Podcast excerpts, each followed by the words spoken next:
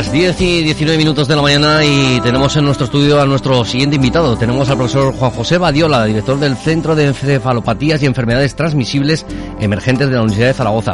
Muy buenos días, profesor, ¿cómo estamos? Hola, buenos días.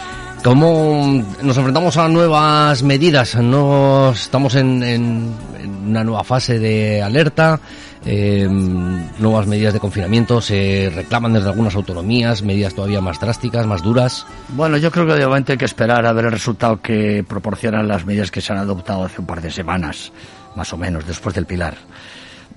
y entonces, pues yo creo que una de las razones de, la, de, la, subida de casos ha sido el puente del Pilar, de alguna manera, ¿no? Por la movilidad que hubo en ese momento, ¿no? Pero hay comunidades autónomas que están reclamando ya, bueno, concretamente hoy Asturias, un confinamiento domiciliario, es decir, algo parecido a lo que tuvimos, lo que sufrimos ya, lo que es el experimento que se hizo en la primavera pasada, ¿no? El Ministerio de Sanidad de momento no está de acuerdo con eso, va a esperar a ver el resultado de las medidas, que por ejemplo en Madrid están dando resultados muy alentadores, ¿eh? está bajando, con medidas que tomaron antes que aquí, ¿no? O sea, los confinamientos perimetrales, las medidas que había tomado la comunidad autónoma, que son parecidas a las que se han tomado aquí. Ahora, bueno, este fin de semana los casos parece que por lo menos no, no han subido, ¿no? No hay más, se han estabilizado. Vamos a esperar que a lo mejor en los próximos días, en vez de la tendencia al alza, haya una tendencia a la baja, ¿no? Esperemos, ¿no? me gustaría que así fuera. Yo espero que así fuera, que así sea, perdón.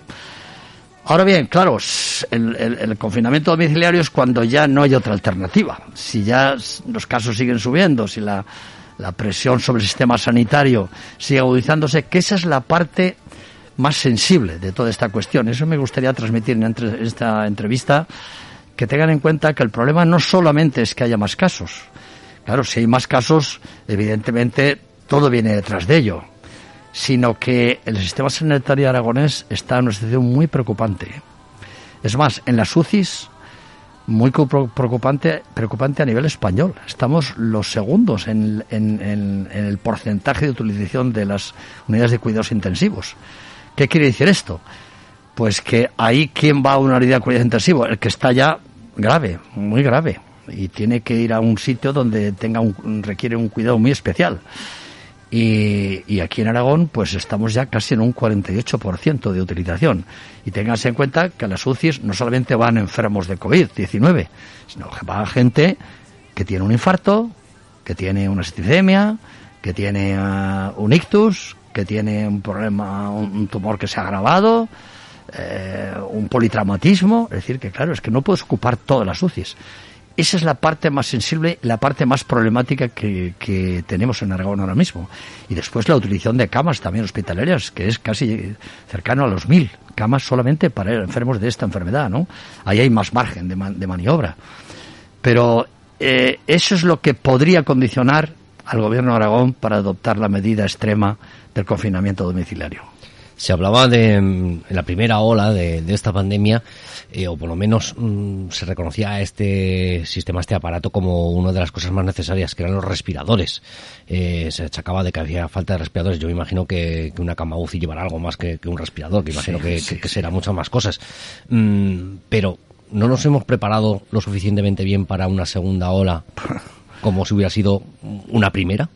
Pues efectivamente, yo también tengo esas dudas. Si nos hemos preparado aquí en España suficientemente para atender eh, una segunda ola, que por otra parte ya se veía venir, ya se había anunciado. ¿eh? Bueno, aquí realmente en Aragón es la tercera. Sí, porque tuvimos, la segunda la tuvimos en verano, ¿no? Desgraciadamente.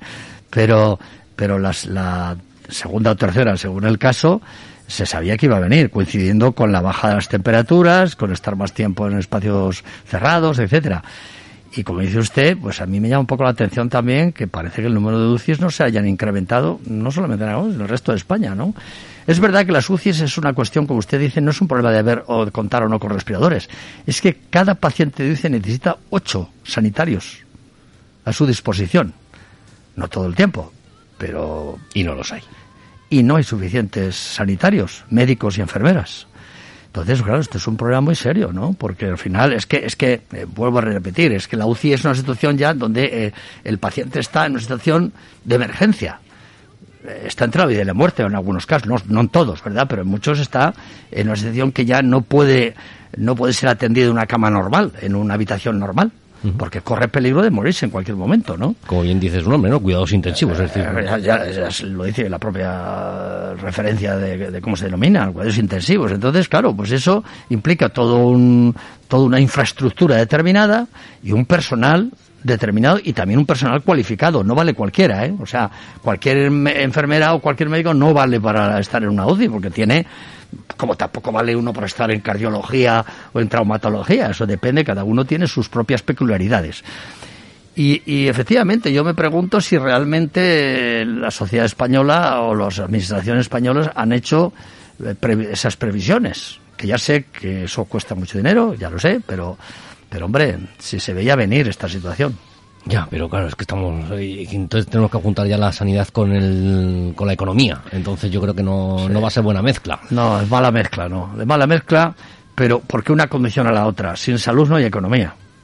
Y el problema es que sin economía, pues el, el, sistema, el mantener el sistema de salud va, va a ser más difícil, ¿no? A pesar de que tengamos muchas ayudas, muchas ayudas. ¿Te está gustando este episodio? Hazte fan desde el botón Apoyar del podcast de Nivos. Elige tu aportación y podrás escuchar este y el resto de sus episodios extra. Además, ayudarás a su productor a seguir creando contenido con la misma pasión y dedicación.